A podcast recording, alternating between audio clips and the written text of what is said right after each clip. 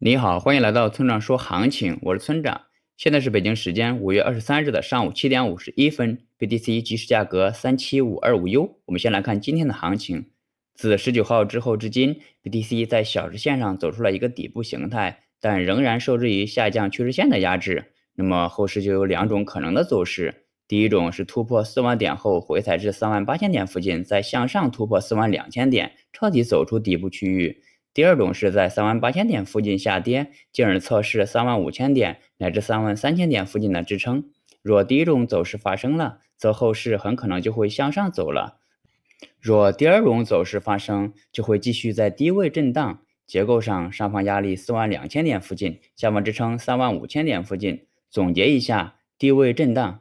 接下来是交易思维模块。如果用一个词来形容这段时间行情的话，那就是煎熬。前几天大家还喊着牛市十万刀的口号，转眼间就被熊市来了所取代。相应的，追高买入的同学资产大幅缩水，甚至从浮盈变成浮亏，这种心理上的落差是非常痛苦的。但越是这样，我们越要保持情绪上的稳定，因为稳定的情绪是交易获胜的基础。那么，如何才能让情绪稳定呢？学会臣服与接受，不要试图与市场对抗。市场走坏了，就不要妄想短时间内能够走强。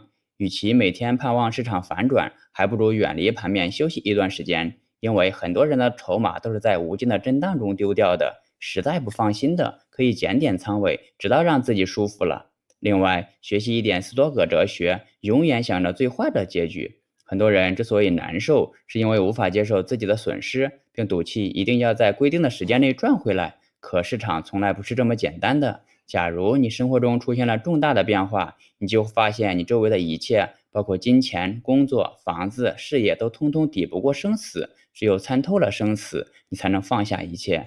对于交易而言，你只是暂时遇到了一点困难而已，而且以后还会遇到。你是选择在困难前痛哭流涕，还是坦然处之，完全取决于你自己。好了，以上就是本期节目的全部内容。如果你想参考我的最新操作，请查看今天的策略版分析。拜拜。